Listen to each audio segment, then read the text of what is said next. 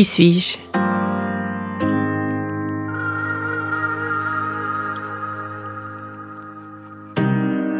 Je suis anonyme. Être bisexuel dans un corps de femme, grande, mi-quarantaine, cheveux courts, visage aux traits anguleux, allure non binaire. Et dans ma tête, aveu, il y a un cul ouvert. Je vous accueille, je vous reçois. Vous êtes ici, assis sexe Posez-vous, respirez et écoutez.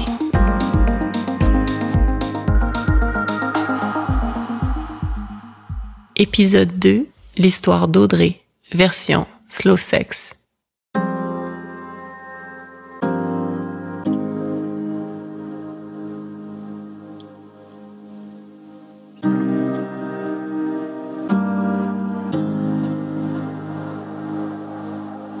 Yann connaissait le bonheur succulent de la vie conjugale. Auprès d'Audrey, les jours coulaient comme un long fleuve tranquille. Amoureux depuis un peu plus de 15 ans, il se souvenait avec détachement de ces années de célibat qui avaient précédé sa relation, pendant lesquelles il avait connu assez de femmes pour savoir que la sienne était une perle. Au lit, Yann se surprenait encore à découvrir son appétence pour Audrey. Certes, la fréquence de leurs ébats avait grandement diminué, mais chacune de leurs sessions célébrait l'évidence de leur chimie et régénérait la vigueur de leur union pour des semaines durant. Nutritionniste, Audrey travaillait dans un gym. Yann n'était pas dupe. Il connaissait assez la nature humaine pour être réaliste quant au contexte de la vie professionnelle de sa conjointe. Toute la journée, elle se retrouvait immergée dans un univers de gymnase grec investi principalement par des mâles s'éreintants à se sculpter. Du lundi au vendredi, elle pouvait reluquer des abdomens semblables à du pavé uni, des biceps découpés à la serpe et des jambes solides comme du roc. De telles images auraient pu soit la plonger dans un état de convoitise constant, soit l'immuniser à ce type de physionomie par lassitude. Yann connaissait aussi assez la nature de la femme dans sa vie. En bonne adepte de la stimulation, ces hommes musculeux représentaient une plus-value de son environnement de travail. Audrey passant une grande partie de son temps au gym, elle en profitait pour tonifier et assouplir son corps. Petite, elle n'en était pas pour autant bien proportionnée. Plus jeune, elle s'était offert une chirurgie mammaire pour reconstruire ses seins qu'elle trouvait trop plats à son goût. La taille des implants qu'elle avait choisis rendait le résultat naturel. Sa musculature juste assez développée lui conférait une silhouette attrayante. Son teint ressemblait au plus beau ciel d'une fin de journée d'automne, et sa chevelure d'un blond vénitien faisait ressortir ses yeux noisettes. Dans l'arène de son quotidien, elle ne passait pas inaperçue. Audrey s'investissait avec énergie dans tout ce qu'elle entreprenait, jusque dans les gestes répétitifs de la routine.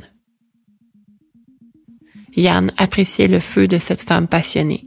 La fougue d'Audrey lui donnait des airs d'enfant et ce vent de constant renouvellement dans leur vie à deux. Ils faisaient un pique-nique dans le salon avec verre de champagne un mercredi soir et sortaient sous la pluie d'été pour se faire mouiller de la tête aux pieds et s'improvisaient touristes dans leur propre ville à y découvrir les tables gourmandes de différentes communautés culturelles. Alors, quand elle évoqua l'idée de faire l'amour à trois avec un autre homme, pour la prendre, elle, il sentit que la compersion valait mieux que la jalousie. Cela étant dit, il n'était pas particulièrement attiré par l'homme, ce corps similaire au sien, il ne s'était jamais surpris à le désirer. Cependant, il fantasmait depuis longtemps de candolisme. Avec Audrey, ils avaient déjà comploté sur Laurier à propos de cette situation où il pourrait l'avoir prise par un autre homme, elle totalement abandonnée à ce plaisir, devant lui, observateur. Yann avait l'intuition que ce scénario l'allumerait terriblement. De son côté, Audrey lui avoua qu'elle s'imaginait dans cette scène où elle serait pénétrée par un des deux hommes, la bouche pleine du sexe dur de l'autre, tête renversée. Alors, quand elle proposa un plan à trois, les deux partenaires espéraient réaliser leur désir bien personnel.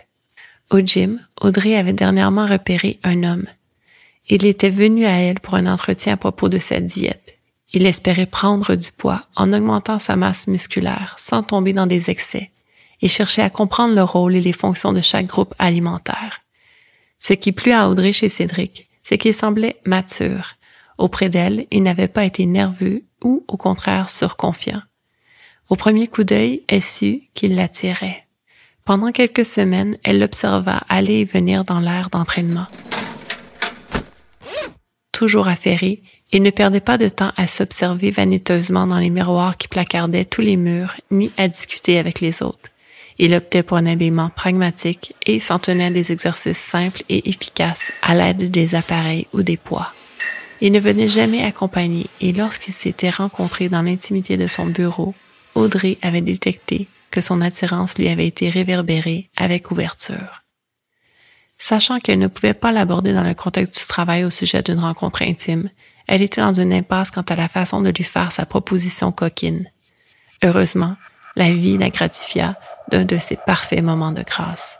Cédric la contacta par courriel pour l'inviter à prendre un verre. Leur relation basée sur une communication fluide combinée à la nature sincère d'Audrey amena Yann à participer à cette sortie particulière, planifiée d'abord entre sa femme et cet inconnu. Le moment venu, Cédric fut, avec raison, surpris et un peu contrarié par sa présence. Franche, Audrey lui avoua qu'elle avait été flattée par son invitation, mais qu'elle ne pouvait ni ne voulait lui cacher qu'elle était en relation avec un autre homme, et que si elle le lui avait révélé avant leur premier rendez-vous, il aurait sûrement laissé tomber l'idée de cette rencontre. Dans un même souffle, elle lui parla de triolisme. Yann, qui campait le rôle de l'observateur, remarqua que Cédric, qui jusqu'alors avait les bras croisés et une attitude plutôt renfrognée, se délia à l'évocation d'un tel scénario. Audrey plongea dans le vif du sujet. Elle voulait pouvoir s'amuser avec deux hommes à la fois et, de son côté, Yann souhaitait la voir se donner à un autre homme devant lui. Cédric, sans doute sous l'effet du choc initial, demeurait muet. Audrey, qui sentait qu'elle avait tout dit, respectait ce silence. Yann proposa donc quelque chose qui convainquit tout à fait l'indécis. Que Cédric commence par prendre Audrey, seule à seule, comme il s'était imaginé pouvoir le faire. Si leur chimie s'avérait bonne, de là, il pourrait revisiter ce qu'Audrey et lui-même désiraient, en impliquant un Cédric consentant. Cette fois, la garde de Cédric tomba complètement et il accepta, mais à une condition, qu'ils l'apprennent ce soir-là dans leur demeure.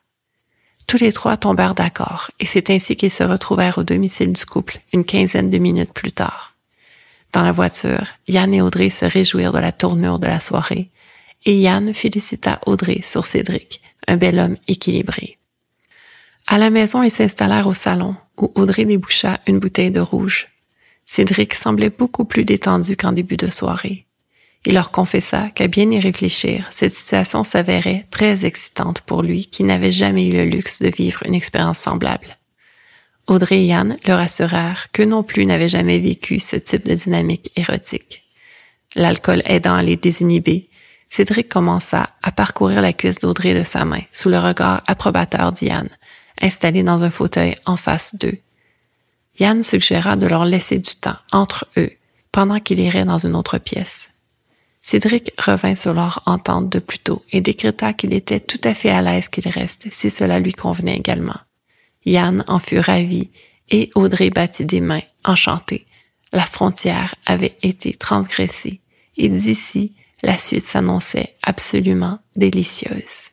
Cédric demanda à Audrey de se dévêtir complètement.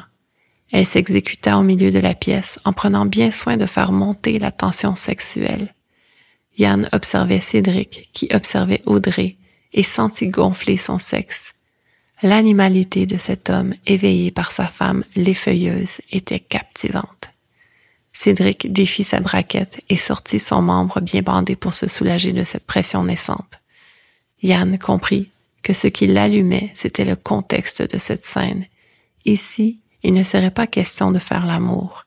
Ici, ils allaient baiser. Et bien qu'Audrey et lui fussent des amants intenses partageant une sexualité crue, le fait de pouvoir s'amuser avec un nouvel individu par un jeu bestial s'avérait totalement dopant. Audrey s'agenouilla devant Cédric pour enfoncer cette bite volumineuse dans sa gorge profonde. Yann et Cédric échangèrent un regard de complicité qui les ravit également, tandis qu'Yann sortait à son tour son sexe tendu de son pantalon. Il connaissait les talents de sa complice pour accomplir une fellation, et il arrivait à ressentir l'excitation brute de Cédric. Les yeux fixés sur l'un et l'autre, ils se connectèrent au plaisir culminant par cet échange grisant. Yann s'étonna de vouloir toucher Cédric, de vouloir se mêler à lui physiquement, dans cet instant, d'une quelconque manière, et, comme s'il avait lu sa pensée, celui-ci lui fit signe de venir les rejoindre. Yann s'approcha de leur union, et Cédric ouvrit tout simplement la bouche pour happer ce phallus par une succion gourmande. Il ne suffit que d'une minute ou deux pour que les deux hommes explosent simultanément.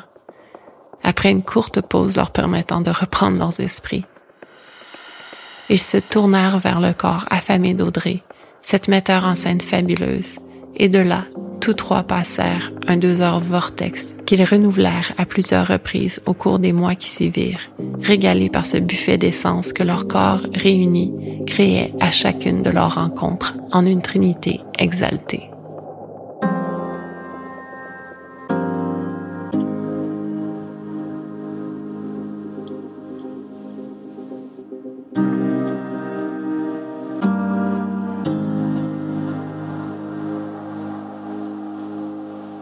Segment Miettes de pain.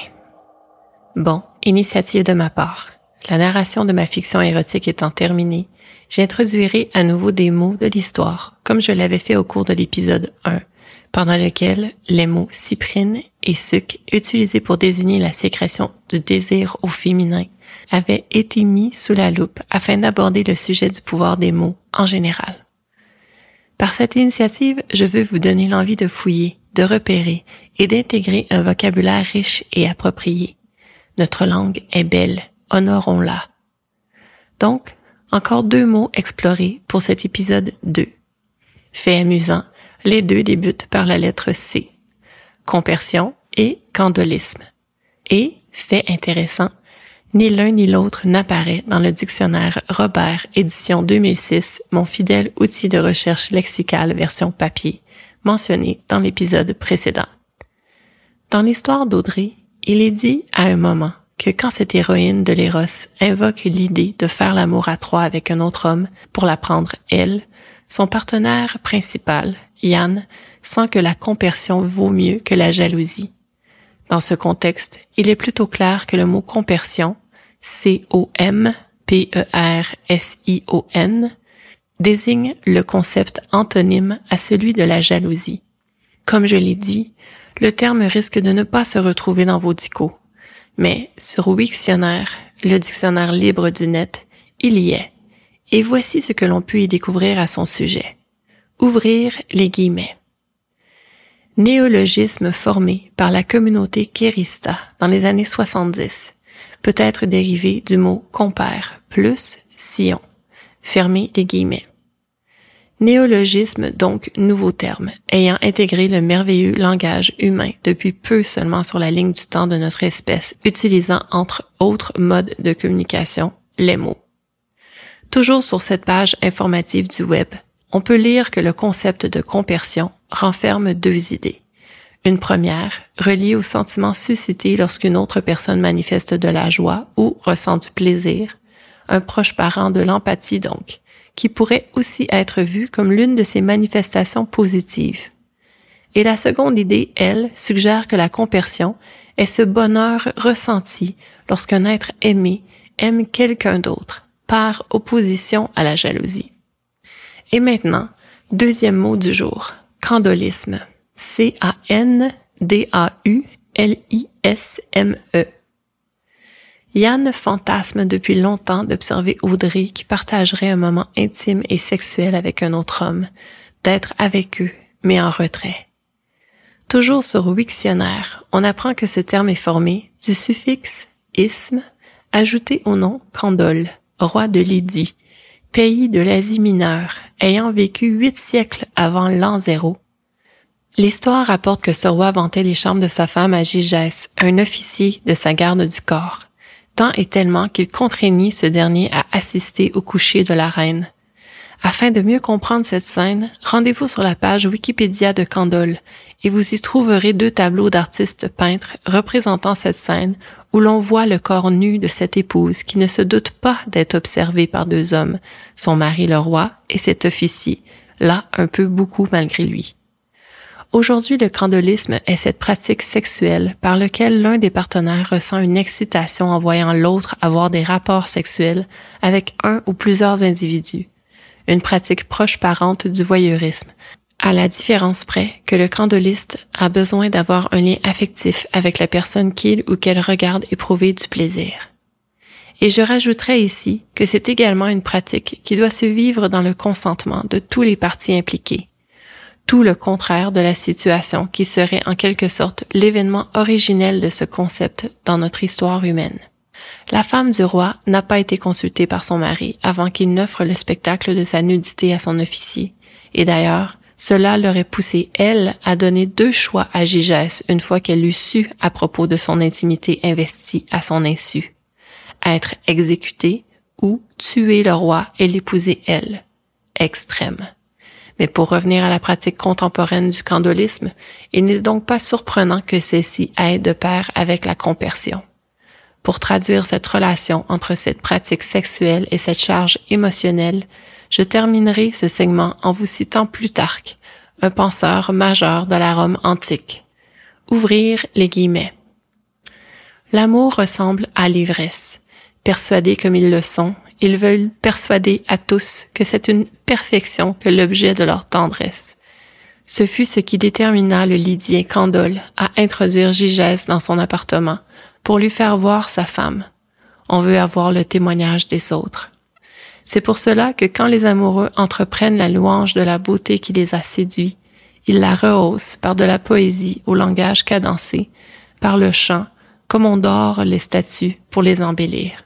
Fermez les guillemets. Célébrons les mots. C'est porteur de sens. Auditeur du slow sex, revenons au concept de la compersion pour étayer le segment réflexion universelle de l'épisode en cours. Revenons donc à l'information à propos de la naissance du terme, de son invention.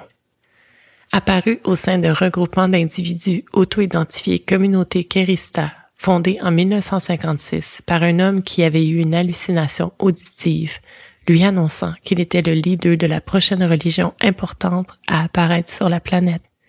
Il est intéressant de savoir qu'au sein de cette collectivité humaine marginale située aux États-Unis, prônant l'amour et la liberté un peu avant l'ère hippie, le terme polyintimité y fut également inventé pour désigner un concept proche parent de ce qui est maintenant appelé le polyamour. Nous y reviendrons. Malgré cette origine particulière, il faut comprendre que la compersion est un sentiment bien réel, un état d'esprit atteignable et viable, et pas seulement un concept abstrait mis en pratique par des êtres aux valeurs situées en marge de celles de la collectivité humaine actuelle. Dans un article web du L Québec publié le 26 août 2019 intitulé La compersion, la nouvelle émotion cool et rédigé par Samuel Larochelle, on peut y lire ceci.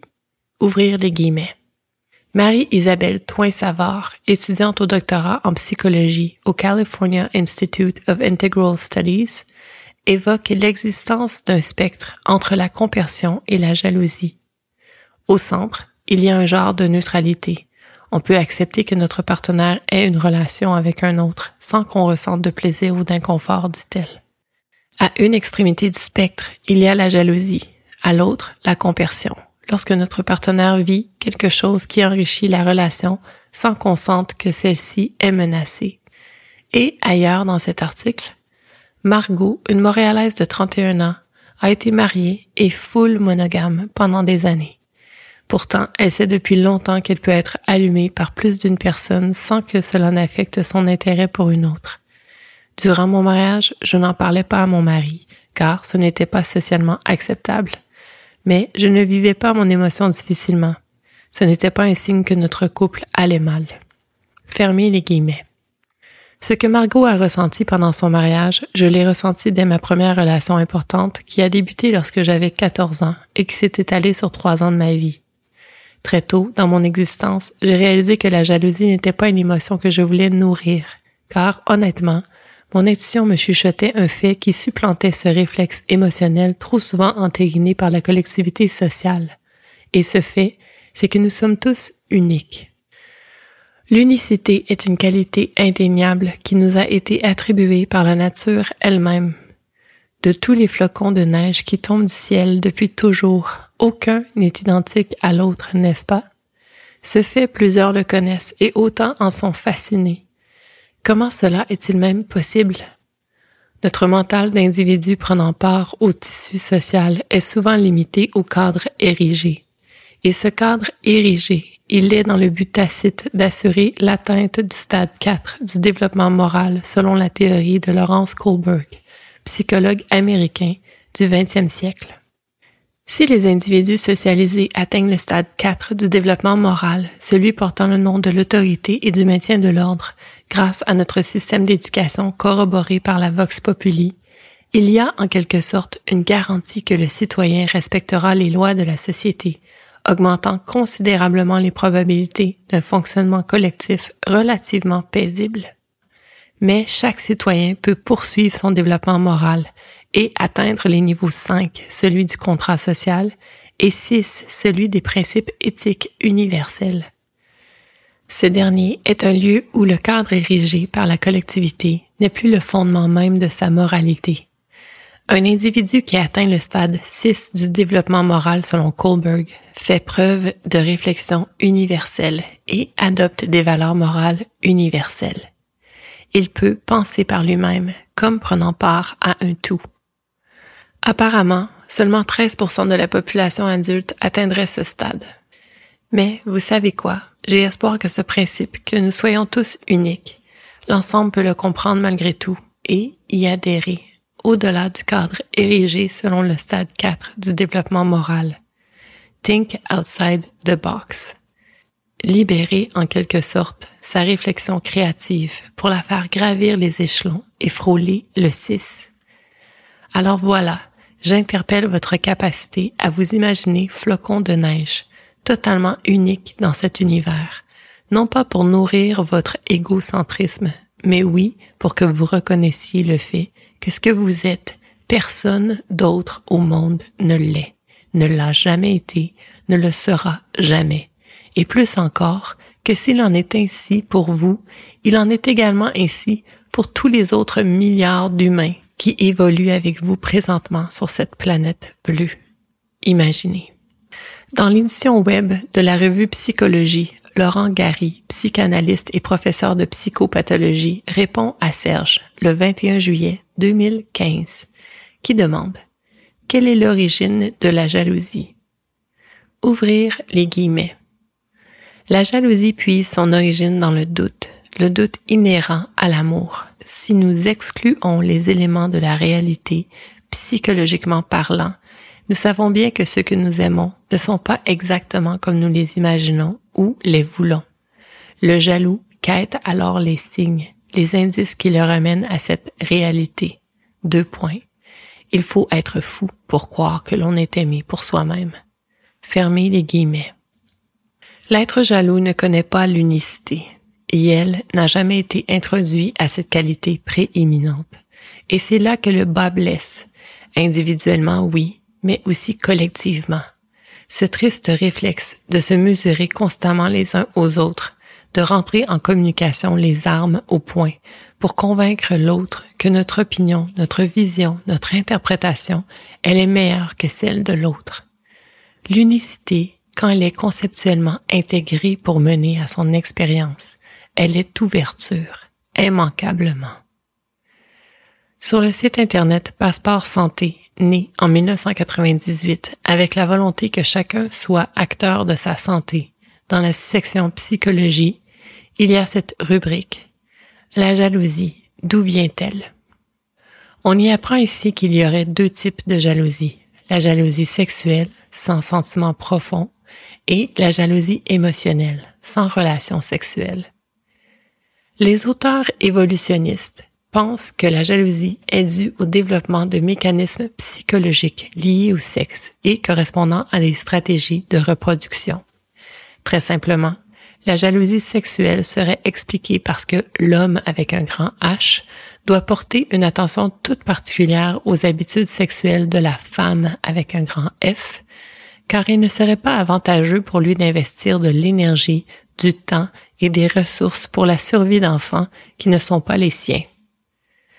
La jalousie émotionnelle expliquerait qu'au contraire, la femme doit s'assurer que l'attention de l'homme ne soit pas dirigée vers d'autres femmes et, par extension, à leurs enfants. Si c'était le cas, certaines ressources dont elle a besoin pour sa survie et celles de ses enfants seraient déportées vers ces autres femmes. Et comme souvent, pour tout de ce monde, il y a également un autre pendant théorique avancé cette fois par les auteurs non évolutionnistes qui pensent que les mécanismes de la jalousie sont les mêmes pour les deux sexes, mais que le contexte environnemental, culturel et social notamment, provoque des différences. D'ici, rendons-nous dans l'encyclopédie libre Wikipédia. Cet univers au contenu amassé par la collectivité humaine qui est une véritable poupée russe où l'on peut y suivre des chemins conceptuels presque à l'infini. Pour aujourd'hui, débutons notre exploration par un concept de base pour arriver à déboulonner celui de la jalousie. J'ai nommé celui de l'estime de soi. Ouvrir les guillemets. Les expériences vécues par un individu durant sa vie développent son estime de soi. L'attitude parentale et le style parental jouent un rôle crucial dans le développement de l'estime de soi. Fermez les guillemets. Cliquons sur Style parental. Ouvrir les guillemets. La psychanalyse, les recherches sur l'attachement, puis les recherches empiriques des premiers psychologues du développement ont mis en évidence des relations systématiques entre l'affection parentale et le contrôle parental, d'une part, et les comportements et réussites ultérieures des enfants, d'autre part. Fermez les guillemets. Cliquons maintenant sur l'attachement. Ouvrir les guillemets. Quatre schèmes d'attachement reconnus dans la relation enfant-parent. Sécure, évitant, ambivalent, résistant et désorganisé mène à quatre styles d'attachement en tant qu'adulte. Sécure, anxieux soucieux, distant évitant, craintif évitant.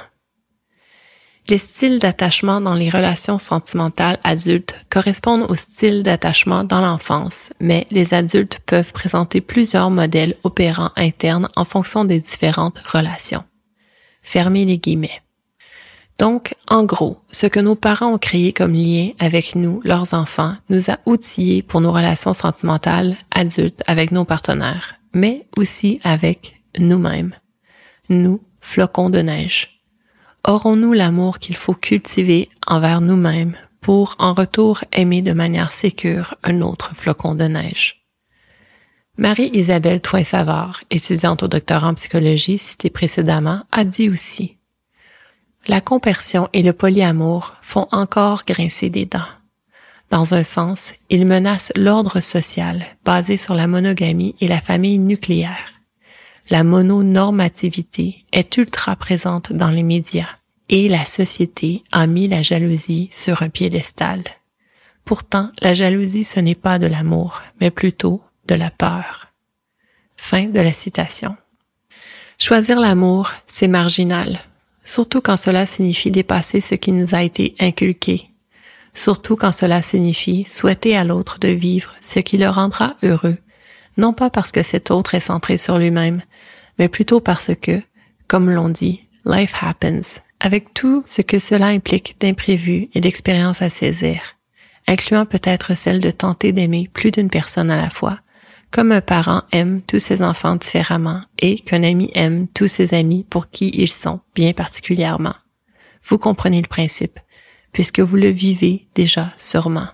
Mais juste au cas où, je terminerai cette réflexion universelle en citant un dernier article de l'actualité, publié le 21 janvier 2013, soit il y a presque dix ans maintenant, rédigé celui-ci par Isabelle Grégoire et intitulé Polyamoureux et heureux, dans lequel Gilles Levasseur nous confie que des millions de gens dans le monde aiment plus d'une personne à la fois, mais se font violence pour obéir aux dictats du couple à deux. Trop de vies sont ainsi détruites par des amours jugés impossibles. Fin de la citation. Aimer, c'est considérer avec lucidité la relation intime que nous voulons partager. L'autre n'est pas une possession. L'autre est ce magnifique flocon de neige qui virevolte avec nous. Magnifique flocon de neige également. Le temps d'une valse dans le vent. Nous n'avons aucun contrôle sur cet amour, mais nous pouvons le laisser nous traverser, nous envelopper, nous faire tanguer, avec tout ce que cela implique d'émotion, le temps de sa manifestation, nous offrant ainsi matière à évolution.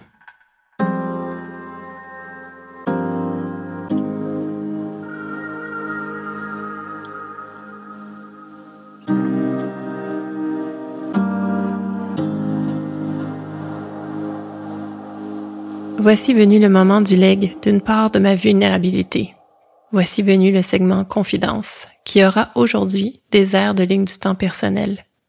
Moi, Loïse, je suis née dans un minuscule village franco-ontarien en 1977, dans une famille nucléaire. Je n'ai jamais vu de modèle de polyamour mis en pratique parmi les adultes m'entourant. Jamais. En grandissant, le terme et sa définition n'existaient même pas dans le mainstream de ma société. Je ne les ai entendus prononcer et expliquer pour la toute première fois que présenté à une émission de CISM, la radio universitaire, en 2015, bien qu'en 2008, en écrivant mon premier manuscrit érotique, je sois tombée sur le concept du lutinage, utilisé par Françoise Saint-Père, papesse du polyamour, qui tentait d'expliquer les amours pluriels. Ce n'est qu'en 2018, à 41 ans donc, que je me procurai enfin une copie de la troisième édition du fameux Ethical Slut, écrit par Janet W. Hardy et Darcy Easton, deux êtres pionniers du changement de paradigme relationnel dans notre société actuelle. Cette Bible des individus entre guillemets ouverts est aussi, selon mon humble avis, un véritable guide des relations humaines intimes honnêtes, qui s'adresse absolument à tous et chacun prenant part à notre ère d'éclatement des modèles de vie intime. Donc, Ethical Slut, un must. Revenons à cet enfant que je fus.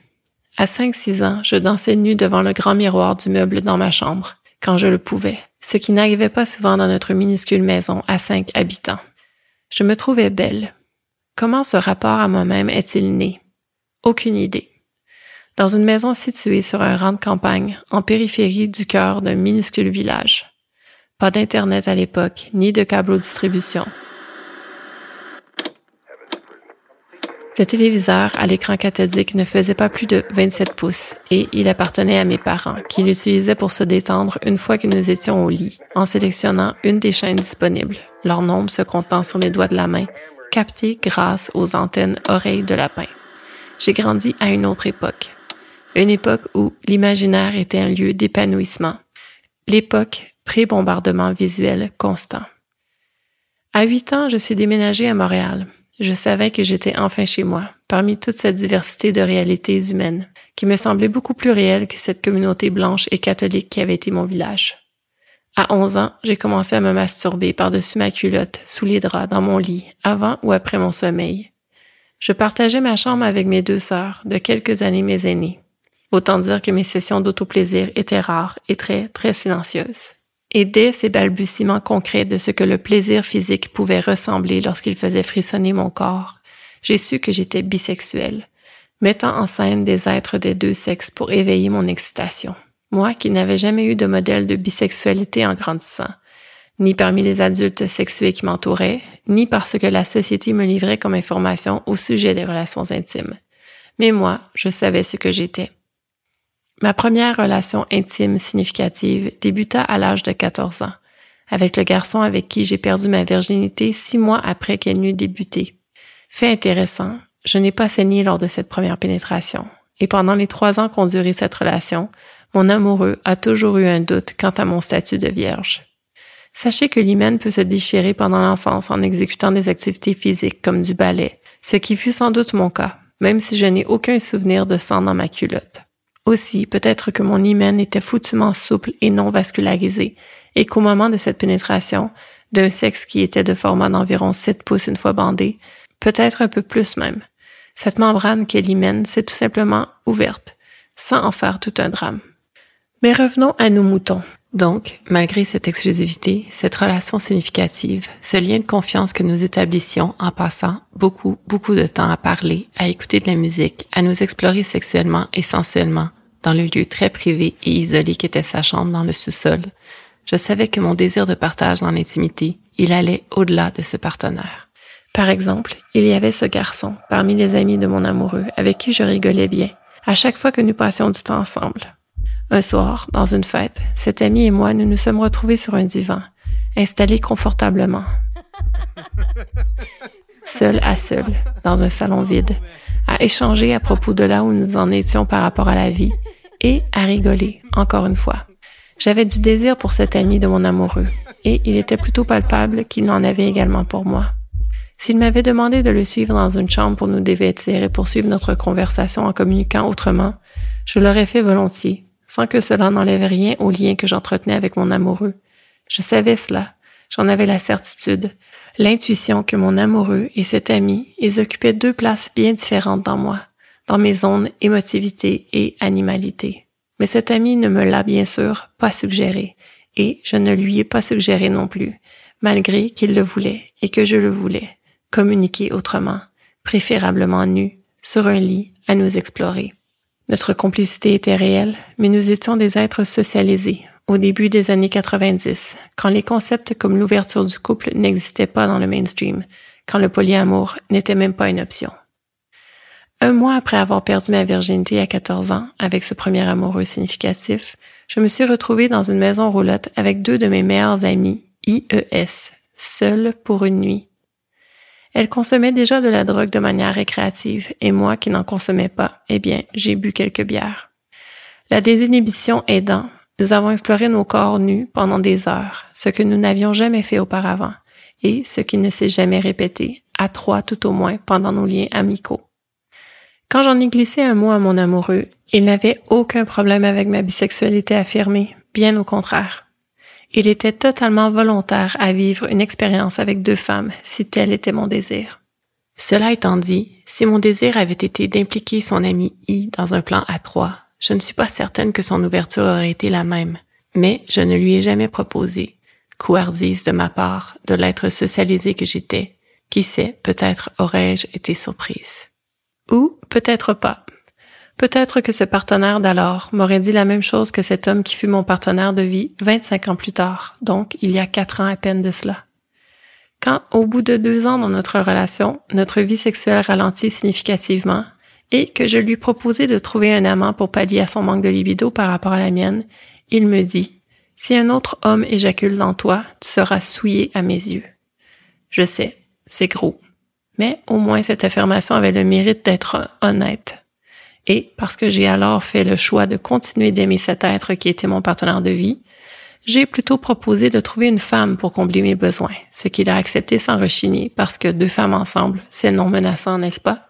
Mais chose étonnante, malgré que, pour être honnête, cette idée l'excita sur le coup, il n'en pensa pas du tout la même chose quand une très bonne amie à moi accepta de tenter de combler ce manque physique qui était le mien. En deux semaines, cet ami et moi, nous nous vîmes à deux reprises pour explorer notre chimie sexuelle. Et lui, il décréta que c'en était trop et que cela avait des airs de romance. Jalousie émotionnelle, née à la surprise de cet homme, capable d'affirmer une explication rationnelle et grossière à propos de sa jalousie sexuelle. Inversons les rôles et explorons ma propre acceptation du désir de mes partenaires à vivre une intimité sexuelle avec d'autres partenaires que moi, pendant qu'ils étaient en relation avec moi. Mon leitmotiv à ce propos fut constant dès cette première relation intime significative qui débuta à mes 14 ans. À tous mes partenaires, je dis ceci. Si tu as du désir pour quelqu'un d'autre pendant notre relation, je veux que tu me le communiques tout simplement, avec transparence, dès qu'il survient, et de là, nous verrons comment bien le vivre. Parce que j'ai toujours cru en ce principe de la prééminence du désir, de son appel impératif, comme si mon intuition m'avait toujours soufflé que c'est un réflexe biologique qui va bien au-delà de la raison, et que rien ne sert de tenter de l'ignorer, de le contenir, de le sublimer même. Tant que le désir n'est pas suivi, il s'installe et s'incruste et peut aller jusqu'à obséder si nous lui permettons de s'implanter dans notre esprit sans le laisser suivre son cours. Le désir qui gonfle en nous peut nous faire prendre de bien mauvaises décisions s'il n'est pas communiqué à l'être principal qui partage notre intimité, mais aussi à l'être qui éveille ce désir. Ce désir pour un autre peut devenir un fossé qui sépare, qui isole, qui brouille l'échange amoureux principal. Et vous savez quoi? Ce désir, comme je l'ai mentionné, il est souvent d'abord animal. Notre sens olfactif serait le plus primitif, et c'est lui qui nous mène littéralement par le bout du nez, pour nous faire reconnaître les potentiels êtres avec qui notre génome gagnerait à se mélanger. Le désir, il vrille le bas-ventre avec le but de nous reproduire, hormonal, animal, à nous d'apprendre comment le gérer avec lucidité. Mais revenons à cette compersion que j'ai toujours voulu offrir à mes partenaires, parce qu'elle m'a toujours semblé plus naturelle. Cette fois, rendons-nous au début de ma vingtaine. Lorsque j'eus une relation aux airs monogames avec un jeune homme qui fut d'abord un coloc inconnu. Dès le début de notre relation, nous avons donc habité ensemble, avec deux autres colocs, dans un lieu de vie qui était une véritable plaque tournante pour nous quatre, mais aussi pour toute une pléthore d'amis. Cet être qui est devenu mon amoureux, lors de la fameuse conversation pendant laquelle je l'encourageais à me parler de tout désir croisant son chemin, il m'avoua n'avoir jamais fait l'expérience d'aborder une femme inconnue qui l'attirait dans un lieu public, comme un bar par exemple, juste parce que, justement, elle l'attirait, et qu'il était curieux de voir comment il pourrait naviguer cette situation. Par compersion, je lui ai souhaité, en le lui communiquant avec sincérité, de se faire confiance et de tenter le coup si l'occasion se présentait à lui. Un soir que je travaillais, la bande de l'appartement, lui inclus, est sortie en boîte. Monsieur et Madame Tout-le-Monde n'avaient pas de cellulaire à cette époque, situé autour de la fin des années 90. Et quand ils sont rentrés, mon amoureux était accompagné d'une étrangère. Il est venu me voir, moi qui étais déjà au lit, claqué de mon corps de travail, pour m'expliquer que ça y était. Il avait abordé cette étrangère et maintenant elle était ici. Ils ont poursuivi la soirée dans le salon à se pelotonner et à s'embrasser, et je finis par m'endormir dans cette autre pièce du logis qui était ma chambre. Ce fut mon premier exercice d'intégration réel de la compersion et ma foi, cet événement s'avéra heureux pour notre relation. Dans mes relations futures, il y en aurait d'autres de ces moments. Moi qui ai entretenu des relations avec des hommes et des femmes engagés sérieusement avec d'autres partenaires, par exemple, en ne cherchant jamais à les persuader de se consacrer de façon exclusive à notre relation. Bien au contraire, en devenant plutôt une oreille s'ils en avaient besoin d'une, au sujet de cet autre partenariat dans leur vie. Ou encore, moi, qui ai souvent été une partenaire sexuelle pour des couples, expérience importante de compersion, en ce que je dois m'assurer de ce sentiment partagé entre ces partenaires de vie avant de m'engager dans un moment intime avec eux, afin de confirmer qu'ils veulent vivre cette dynamique à trois pour les bonnes raisons, avec les bonnes intentions. Cela étant dit, je terminerai ce segment confidence aux airs de ligne du temps avec un autre moment important d'intégration de la compersion dans mon existence, il y a quatre ans, une très bonne amie à moi s'est retrouvée célibataire, avec une estime d'elle-même amochée par sa dernière expérience relationnelle. Elle eut l'idée de se tourner vers un être narcissique que je connaissais très bien pour avoir moi-même goûté à la médecine de sa vanité quelques années auparavant, avec l'intention de guérir un peu cette estime d'elle-même, en ressentant par l'essence ce désir qu'elle suscitait chez cet autre. Mais cette session d'intimité provoqua au contraire une blessure encore plus profonde, parce que cet être centré sur lui-même s'avéra non généreux. Cette fois-là, je recommandais à cette bonne amie de passer un moment intime avec mon propre partenaire de vie, parce que je le considérais comme un amant généreux justement, et de confiance, capable de la célébrer à sa juste valeur, pour véritablement entamer le processus de reconnexion à son corps, ce qui s'avéra. Si elle avait été hétéroflexible, nous aurions eu cette session de thérapie pratique par la sexualité ensemble, mais ce n'était pas le cas. Alors cette bonne amie et mon partenaire de vie passèrent une nuit à s'explorer intimement. Et moi, je fis encore une fois l'expérience bien réelle de la compersion. Cette nuit-là, mon corps rechigna sérieusement en m'affligeant une violente nausée, moi qui ne suis pour ainsi dire jamais malade. Mais, que je le veuille ou non, je suis un être socialisé, et aller au-delà des idées qui m'ont été inculquées, d'en mettre de nouvelles en pratique et de forcer la cassette dans ma tête à changer, c'est du concret, similaire à un processus de déprogrammation. Mon ami en retira une coupure d'avec l'avant, ce qui ouvra la voie au possible après. Elle était redevenue un être désirable qui avait été célébré à sa juste mesure, et il n'avait suffi que d'une nuit de partage intime respectueux pour entamer ce processus important vers son mieux-être, une étape qui aide pour l'avoir moi-même mise en pratique à la fin de relations significatives.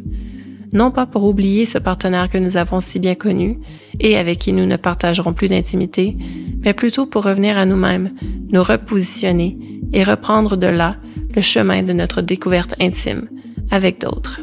Au travers de toutes ces expériences de compersion et d'intimité, j'ai toujours eu un phare, l'amour.